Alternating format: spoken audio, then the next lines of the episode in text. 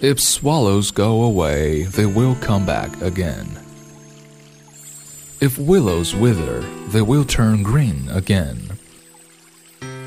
If peach blossoms fade, they will flower again. But tell me, you the wise, why should our days go by never to return?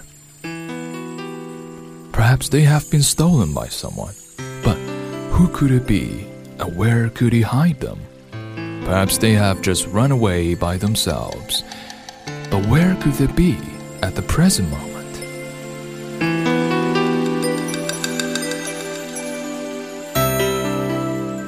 I don't know how many days I am entitled to altogether, but my quota of then is undoubtedly wearing away. Counting up silently, I find that more than 8,000 days have already slipped away through my fingers.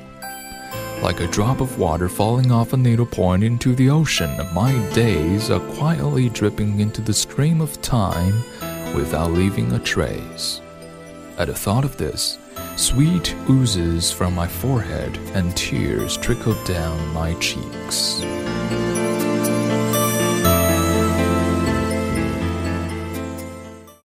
What is gone is gone. What is to come keeps coming. How swift is the transition in between? When I get up in the morning, the splitting sun casts two or three squarish patches of light into my small room. The sun has feet too, edging away softly and stealthily. And without knowing it, I am already caught in its revolution.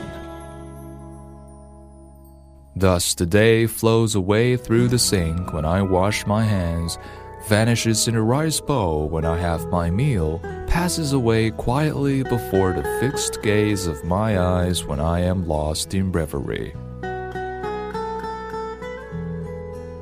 Aware of his fleeting presence, I reach out for it only to find it brushing past my outstretched hand.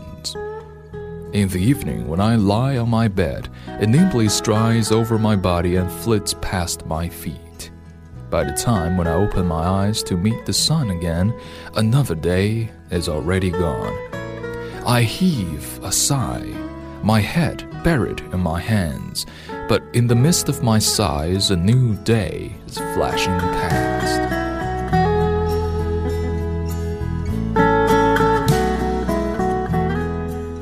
Living in this world with its fleeting days and teeming millions, what can I do but waver and wander and live a transient life?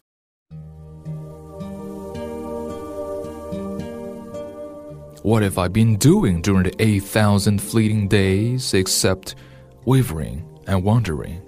The bygone days, like wisps of smoke, have been dispersed by gentle winds and, like thin mists, have been evaporated by the rising sun. What traces have I left behind? No, nothing. Not even gossamer like traces. I have come to this world stark naked, and in the twinkling of an eye, I am to go back as stark naked as ever. However, I am taking it very much to heart. Why should I be made to pass through this world for nothing at all?